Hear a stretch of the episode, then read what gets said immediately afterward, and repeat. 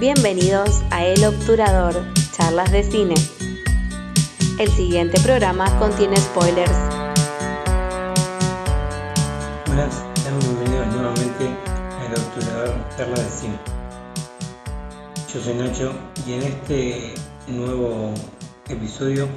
vamos a hablar de la segunda triada de películas nominadas al Oscar. En este caso vamos a hablar de Everything Everywhere All at Once, de The Fablemans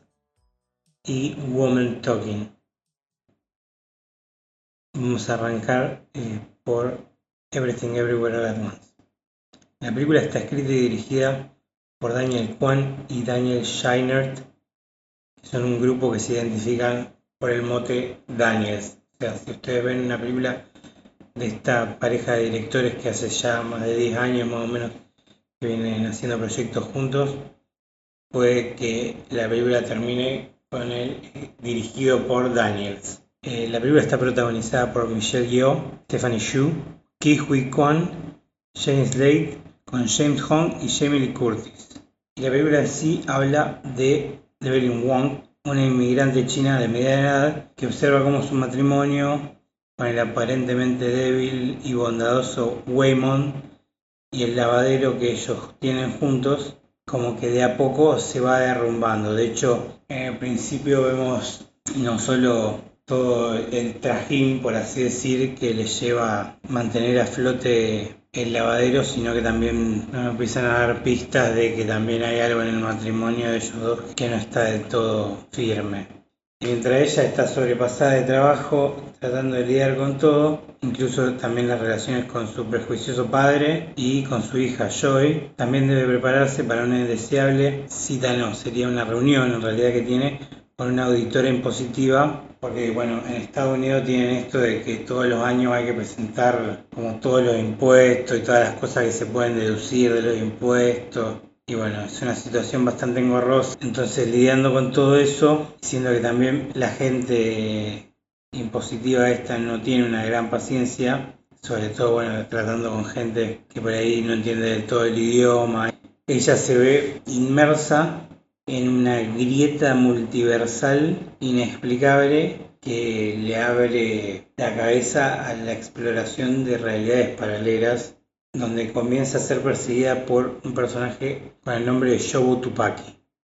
Este personaje, sin remordimientos, es la líder de un culto que busca atrapar a Evelyn. Evelyn empieza a explorar otras realidades viendo cómo podría ser su vida si hubiera tomado otras decisiones y toma habilidades de otras Evelyns para combatir a los miembros de este culto que también, o se van transfiriendo diferentes realidades para atraparla y pronto descubre que el personaje misterioso es en realidad una versión de su hija a la que su madre, la Evelyn de ese mundo, la explotó para explorar el multiverso y esta Joy o Joe Tupaki en venganza busca destruirlo. Aunque en realidad lo que busca es que la madre acepte o que nunca quiso tenerla o que está decepcionada de ella, porque también vemos como ciertas tensiones al principio con la hija por el hecho de que la hija es lesbiana y ella quiere decírselo al abuelo pensando como que el abuelo no lo va a soportar, Evelyn no quiere decírselo o cree que es una fase que está pasando la nena, entonces Evelyn trata de, de esquivar todo eso, entonces ella acepte que nunca quiso tenerla o está decepcionada de ella para poder tomar la decisión de dejar de existir y dejar de ser un peso para ella. Pero entre las tantas realidades que exploró Evelyn, descubre que todo lo que en realidad tiene en su vida es lo que importa, aunque a veces cuesta darse cuenta y convence a su hija de que ella es lo más importante en su vida. Es un gran estudio de las relaciones en esta película, especialmente la de madre e hija, pero creo que también hace un punto fuerte en todas las relaciones en sí, porque incluso con la gente impositiva que interpreta Jamie Curtis, en otro mundo, eh, ella termina siendo pareja de este otro personaje y como que eso también la va ablandando porque en sí la película transcurre en un día y vamos viendo no solo cómo estos viajes multiversales van afectando la realidad en la que ella vive, sino que además también vemos cómo va aprendiendo de cada una de estas realidades a tratar las situaciones que tiene enfrente ahora. La película fue estrenada en abril del año pasado, del 2022, y fue una gran revelación,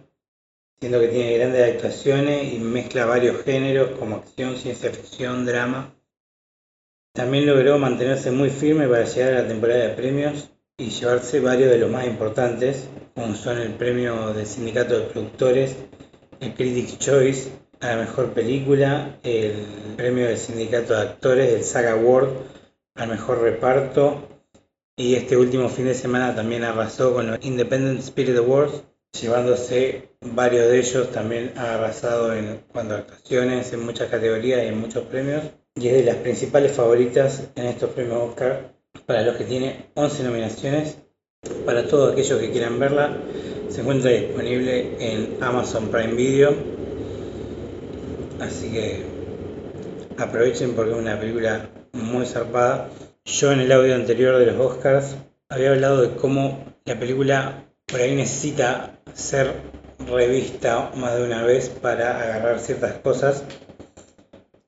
yo la vi dos veces de manera muy separada. Me acordaba poco de la primera visión porque la fui a ver al cine.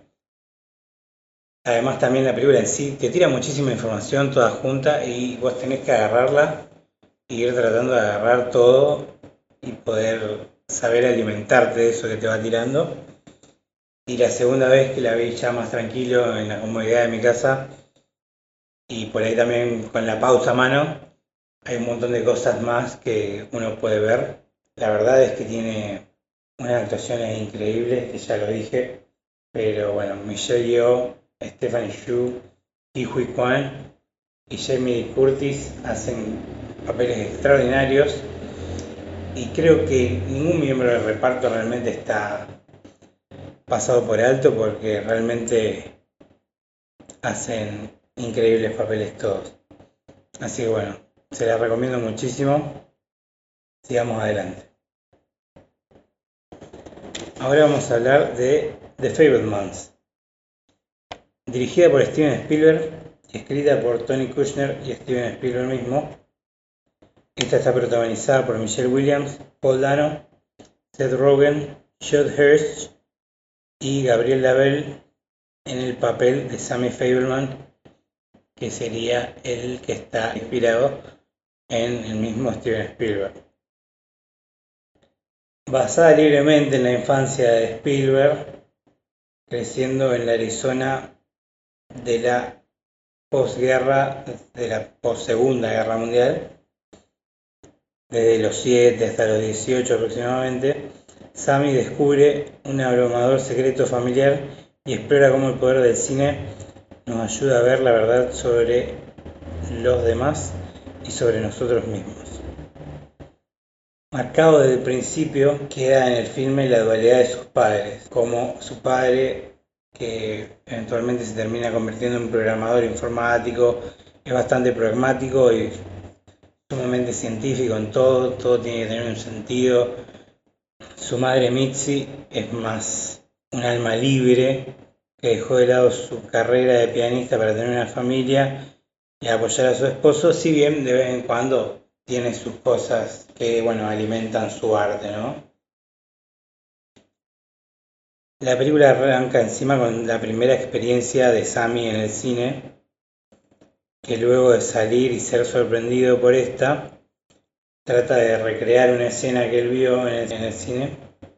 con el set de trenes que le regalaron para Hanukkah pero su padre lo reta por maltratar a los juguetes diciéndole que son máquinas de precisión. Ahí es donde también vamos viendo cómo el padre por ahí es mucho más pragmático incluso en cuanto a los juguetes. Y su madre se da cuenta de lo que, lo que trataba de hacer Sammy, que es justamente tratar de controlar ese momento, eso que él vio, le tira la idea de grabarlo con la cámara del padre para así, una vez revelado, esa película no tendría que chocar más el tren y podría verla cuantas veces quisiera. Una vez que llega la cinta y la ve proyectada, Sammy empieza a incursionar en diferentes historias y a grabarla utilizando a sus hermanas como actrices, como personajes, pero ahí es cuando llega el momento en el que al padre se le presenta la oportunidad de viajar a Arizona para trabajar en la compañía General Electric e incursionar en un proyecto sobre computadoras muy importante que él ya había arrancado en la otra empresa anterior para la que trabajaba. Y hay una escena en la que se ve que Mitzi se enoja con él por querer dejar a su mejor amigo en New Jersey, que es donde ellos vivían, en vez de por ahí conseguirle un trabajo también a él. Esto también se empieza a marcar un poco antes la existencia de este personaje, que no solo es una persona que se lleva muy bien con Bort, sino que también tiene cierta conexión con Mitzi. Al mudarse a Arizona, Sammy se une a los Boy Scouts y los convence de hacer una película para ganar una medalla en, de mérito en fotografía. Tras grabar y editar el corto, que era sobre vaqueros, se da cuenta de que le, faltan los efectos de los disparos. Y después de escuchar un ensayo de su madre, a través de un accidente o un incidente en realidad, que tiene que la madre pisa una hoja de las partituras que ella tenía para el piano, ve el agujero y le da una inspiración para agujerear el film en los momentos de los disparos y hacerlo más reales, sorprendiendo a todos los scouts, e incluso a su padre, que al contarle su inspiración, este lo motiva por ahí a ver a, verse más como un ingeniero, o quizás empezar a incursionar en otro tipo de carrera que no sea el cine en sí, y es más, más de una vez trata o le dice al cine que es como un hobby para él, más que lo que obviamente vamos viendo, que es una pasión. Después tienen un viaje de campo en el que también vemos que el mejor amigo de Bert está junto con ellos, que incluso los hijos le dicen tío Benny. Y también empezamos a ver cierta afinidad entre Mitzi y Benny. Eh, incluso tiene un momento muy bello en el que baila enfrente del auto y Sammy la graba. Justo después de ese viaje eh, muere la madre de Mitzi y ella tiene como una llamada en el medio de la noche, como que la llama desde el más allá y le dice que alguien va a llegar, que no tiene que dejarlo entrar. Y al día siguiente aparece el hermano de la madre, o sea, el tío de Mitzi, que además trabaja en el cine, en la industria del cine, desde 1927. Y ahí Sammy entra, trata de contarle toda su nueva idea, su nuevo cortometraje. Pero el padre, en un momento como que le hace un encargo después de regalarle una máquina que él le había pedido, eh, una máquina para editar más eficazmente, el padre como que le encarga que él haga un video para la madre con el metraje del viaje de campo para ver si puede sacar una sonrisa después de la muerte de la madre. Y cuando Sammy le comenta a este tío que lo que tiene ahí es algo que le encargó el padre sobre el viaje de campo para la madre, él le dice que que lo que le pasa es que la madre se le rompió el corazón porque perdió a su propia madre. Me ayuda a ver a Sammy que el encargo de su padre es mucho más importante de lo que él piensa, que hay algo, una brecha importante entre el amor a la familia y el amor al arte, que muchas veces uno tiene que aprender a diferenciar, que muchas veces cuesta diferenciar y que hace que uno muchas veces no puedes separarlo, porque el arte, amar el arte es unirte al circo, como dice el personaje, y muchas veces unirte al circo es irte y no volver a ver a tu familia en un montón de tiempo, pero también como que tenés que dedicar todo a eso para poder eh, vivir eso. También le comenta como que la madre eh, fue influenciada mucho por la abuela misma de Sammy, por la hermana de Boris, para que consiguiera una, vida normal, una vida segura con un marido, con, y no le potenció ese, ese arte que ella tenía dentro ese ansia de tocar, porque de hecho también comenta que cuando era chica el Mitzi le había dicho al tío Boris que cuando fuera grande iba a ser una gran artista del piano y que en cierto modo los miedos de la madre eran los que la habían llevado a que busque una vida más segura. Entonces, como que lo que está tratando de entender es que el arte da mucho miedo, porque significa que uno tiene que hacer algo que es dejar todo de lado y ir a por eso. También se da cuenta de que tiene que llevar adelante ese encargo en cierto modo para que cuando a él le toque irse o unirse al circo pueda dejarle a la madre ese pedazo de arte que los representa a los dos y que también a ella tanto bien le va a hacer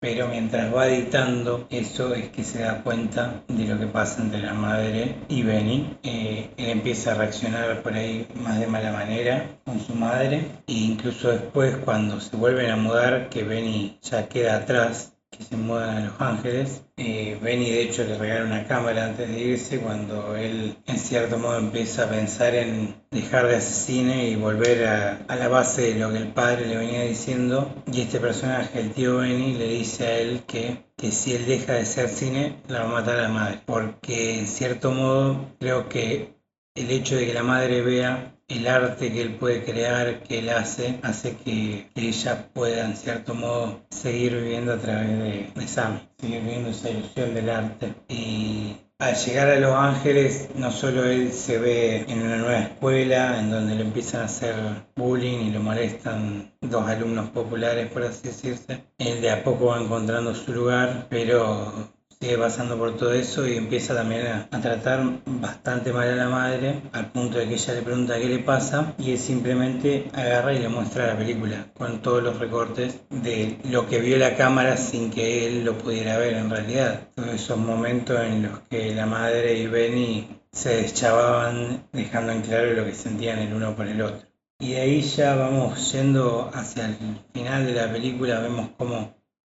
Sammy se enamora por primera vez de una chica del colegio, como esta chica lo potencia para que grabe un especial eh, de fin de año para todos los estudiantes y de hecho le consigue la cámara del padre de ella para grabarlo e incluso él termina haciendo en esa edición final que presenta el día de la graduación, que uno de los chicos que lo molestaba en la escuela se luzca como un héroe al punto tal de que la novia que se había peleado con él eh, un tiempo antes por justamente por molestarlo a Sammy lo termina volviendo a querer. Y cuando él lo enfrenta el bully le pregunta por qué lo hizo ver como un dios, por qué lo hizo ver como algo que no es y él en realidad no sabe cómo explicarle. Incluso hasta cierto punto creo que el otro se siente abrumado por haberse visto retratado de una manera que él no cree ser, sobre todo por cómo lo trató a Sammy en ocasiones anteriores.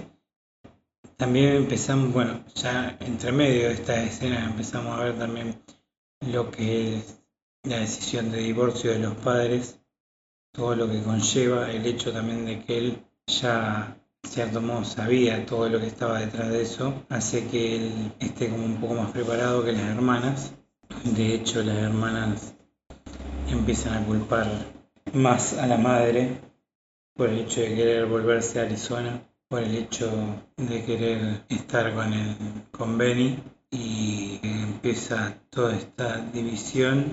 Y quiero dejar en claro también, porque yo dije en el momento que se mudaban directamente a Los Ángeles, cuando el padre empieza a trabajar ahí en IBM, pero en realidad se mudan al norte de California. Después, más adelante, una vez que ya se da el divorcio y el personaje de Sammy ya vive solo con el padre, ahí están en Los Ángeles. Y de hecho la escena esa cuando ya está viviendo con el padre, comienza con él teniendo un ataque de pánico porque no consigue lugar donde empezar a trabajar, ya sea en TV o en películas, y también en la escuela no le va muy bien, o no hay cosas que no, no, no, entiende, no se lleva muy bien con el compañero del cuarto. Entonces el padre lo trata de calmar, le cuenta que la madre ha tenido ataque de pánico también en ocasiones anteriores y de hecho una de las cosas que los calma es cuando va revisando el correo, encuentra una carta de la madre con un montón de fotos Ahí también nos damos cuenta de que bueno, las, hermanas de él quedaron con la madre. Y tenemos una escena bastante sentimental con el padre en el que vemos como a él lo toca de otra manera el ver a la madre con su ex mejor amigo, no tan felices. Y ahí le dice el padre también que hay algo que se olvidó y justo hay una carta de la CBS, que es una empresa de Paramount, y lo llaman como para ver de ofrecerle quizás algo para más adelante en una serie nueva que están desarrollando, pero él le dice, pero vos querés hacer cine, entonces te voy a presentar al mejor director de todos los tiempos. Incluso está en la oficina de enfrente. Entonces lo cruza la oficina de enfrente, lo sienta y le dice que tiene que esperar porque todavía no llegó la persona y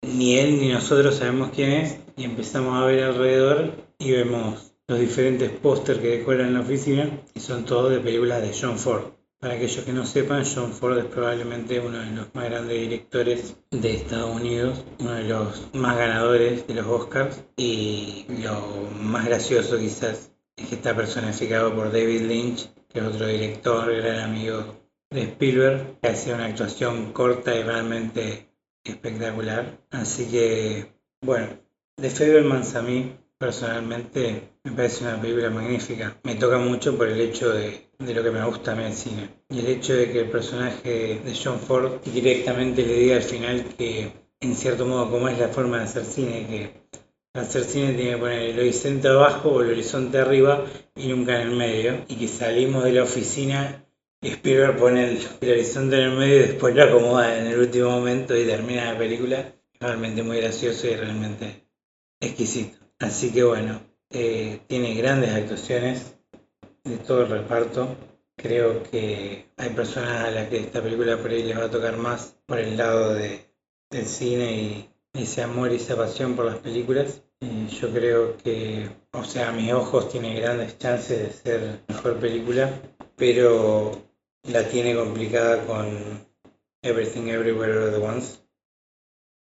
De hecho, la película ganó el Golden Globe la mejor película dramática. Eh, Spielberg, de hecho, ganó el mejor director, también el Golden Globe. Y no ha tenido muchos premios más. Tiene siete nominaciones a los Oscars, incluido, bueno, película, directora, actriz, a Michelle Williams y guion original. Yo creo que en guion original también tiene chances, aunque tiene dos fuertes competidoras. Y siento, por lo menos desde el corazón, es la película que me encantaría que gane bueno, espero que puedan verla. Estuvo en los cines a principio de año. Ahora quizás la vuelven a poner, viste, con todo lo de las Oscars, capaz que la vuelven a la cartelera. Pero si no, todavía no está en ninguna plataforma de momento. Así que bueno, les recomiendo si pueden ir a ver la cine, que la vean en el cine. Pero tampoco es una película que no pueda uno disfrutar desde la comodidad y ahora vamos a hablar de Woman Talking. Woman Talking está dirigida y escrita por Sarah Polly. Está basado en un libro de Miriam Toews que tiene el mismo nombre. La historia está basada en una historia real que se dio en una comunidad menonita en Bolivia. Esta comunidad había bajado desde Canadá más o menos, en la comunidad de Manitoba en Bolivia, que de hecho se llama Manitoba porque es una ciudad canadiense, Manitoba, en la que un grupo de mujeres se despiertan habiendo sido atacadas por algo, habiendo sido violadas y robadas de, su conciencia. En un momento las mujeres capturan a uno de los hombres. Este hombre agarra y da los nombres del resto de los que también estaban atrás de estos ataques. Para que las cosas no se vayan a mayores, se incursiona a la policía agarra y se lleva a estos hombres, estos acusados, y el resto de los hombres de la comunidad van atrás de ellos para liberarlos, para pagar la fianza, y le dan a las mujeres 48 horas para perdonarlos. O sea, no para que se pregunten si pueden, para perdonarlos. Bajo la obligación estricta de que estas mujeres, cuando estos hombres vuelvan, estos hombres que cometieron actos atroces, a las 48 horas se hubieran olvidado de todo lo que estos hombres hicieron y probablemente puedan llegar a volver a ser. La película es muy fuerte, siendo que en realidad al mismo tiempo es muy simple. Son simplemente un grupo de mujeres hablando, pero al principio se hace como una votación masiva en toda la comunidad en la que todas las mujeres deciden entre tres opciones. Perdonar a los hombres, quedarse y pelear con los hombres o irse. La votación queda empatada entre quedarse y pelear e irse. Entonces, un grupo de mujeres es seleccionado para que decidan cuál de estas dos va a ser la opción a elegir. De este grupo hay un personaje que aparece relativamente poco, pero llama la atención por ser representado por Frances McDormand, que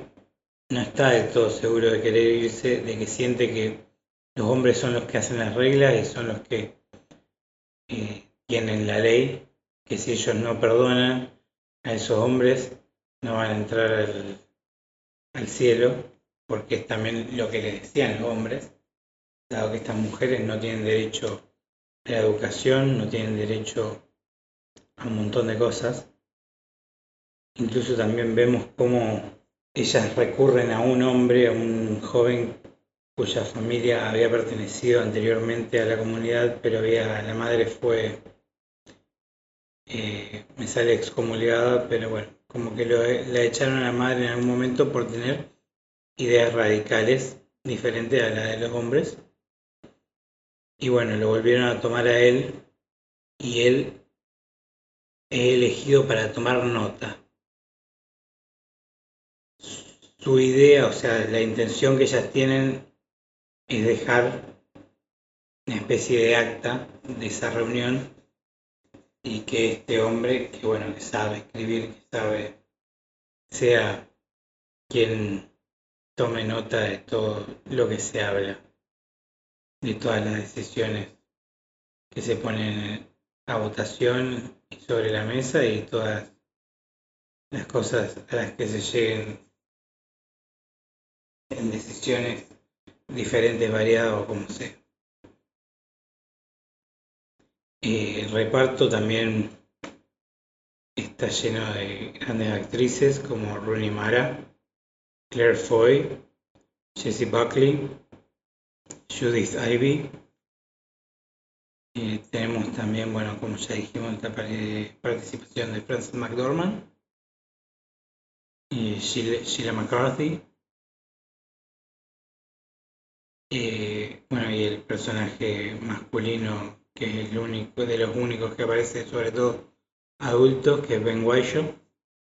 que hace de August. Y más que nada se ven estas ideas, estas nociones de estamos realmente seguras, quedarnos es realmente seguro para nosotras. También se da a entender en muchos casos que muchos de los hombres son violentos con las mujeres por alguna razón u otra. Eh, también se deja entender que el personaje de Claire Foy tiene una hija de entre 3 o 4 años que también fue violada y que de hecho por lo que leí el caso real Muchas mujeres de la aldea fueron violadas desde 3 años hasta 64. O sea que es realmente aberrante todo lo sucedido. Y el personaje de Rooney Mara, que es Ona, a todo esto también está embarazada como resultado de una de estas violaciones el hecho de que ella no se siente aberrada por esa criatura porque siente que esa criatura no tiene la culpa, pero también sabe que si ella la tiene, siendo que es tildada como la solterona de la comunidad, probablemente le saquen al hijo y se lo den a otra familia para criarlo y ella no puede permitir eso. También está bueno que el mismo personaje este plantee las diferentes eh, los diferentes puntos de vista, porque el personaje de Salomé eh, quiere quedarse a pelear, dado el, la rabia que lleva adentro por, porque le violaron a las hijas, sobre todo a la hija más chica. Eh, tenemos el personaje de Jessie Buckley, que se llama Marika, que también como que le cuesta el hecho de separarse de, su esposo, separar a su familia, este hecho de, toda esta verdad que le habían dicho de que si no perdonan no van a entrar al, cielo, son los hombres aparentemente los que tienen llaves del cielo y un montón de cosas que realmente son bastante detestables. Pero es un, muy buen estudio de todos estos pensamientos, más en este en estos momentos, dado todo lo que está pasando a nivel mundial con la levantación femenina. Y la verdad es que también el hecho muchas veces de ver de que estas mujeres tengan hijos propios o niños mismos de la comunidad y que no sepan si verlos como niños o como futuros atacantes, como futuros victimarios, personas que, que van a ser una amenaza contra ellas. Incluso hay una escena muy fuerte que hace Sara en la que durante una charla va mostrando los rostros de estos jóvenes, de estos niños, que quizás después se van a convertir en algo mucho peor. Eh, también tenemos el hecho de que ellas mismas se planteen si llevarse a los, a los nenes, a los niños o no, si pueden representar un peligro contra ellas. Eh, incluso le piden consejo a vos para saber si es realmente seguro llevarse a los niños. Este le comenta que si los niños son enseñados de la manera correcta, no tiene por qué no tienen por qué ser personas violentas. Y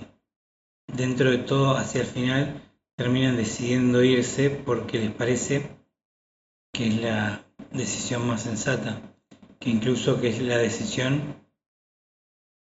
que las hace pecar menos y que al valerse por ellas mismas también les va a enseñar un montón de cosas que hasta ese momento les son negadas. Es realmente una, una muy buena película que realmente te atrapa sin ser una película que tenga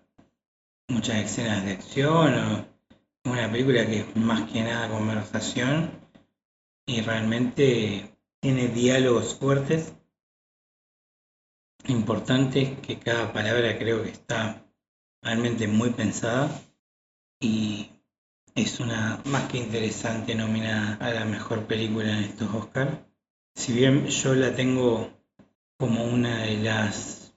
que menores chances tienen, creo que los temas que tratan eh, son importantes y no sé si realmente el hecho de que gane el Oscar le va a dar la vitalidad o la fortaleza a la película como para promover esos temas, pero hay una chance, hay fuerza dentro de esta película y creo que las chances están. La película está en cartelera ahora, si no estoy mal, fue de las últimas en estrenarse. De hecho, fue de las últimas que yo vi de todas las nominadas. Y este es, si no estoy mal, el primer año después de no recuerdo cuántos que realmente logro terminar de ver todas las nominadas. Pero bueno, estas son las películas, las tres películas que pasaron hoy. Espero que puedan verlas, que puedan disfrutarlas. Que, bueno, síganos en Instagram en el obturador.charlas.de.cine. Yo soy Nacho y le agradezco por haberme escuchado. Nos vemos o nos escuchamos la próxima.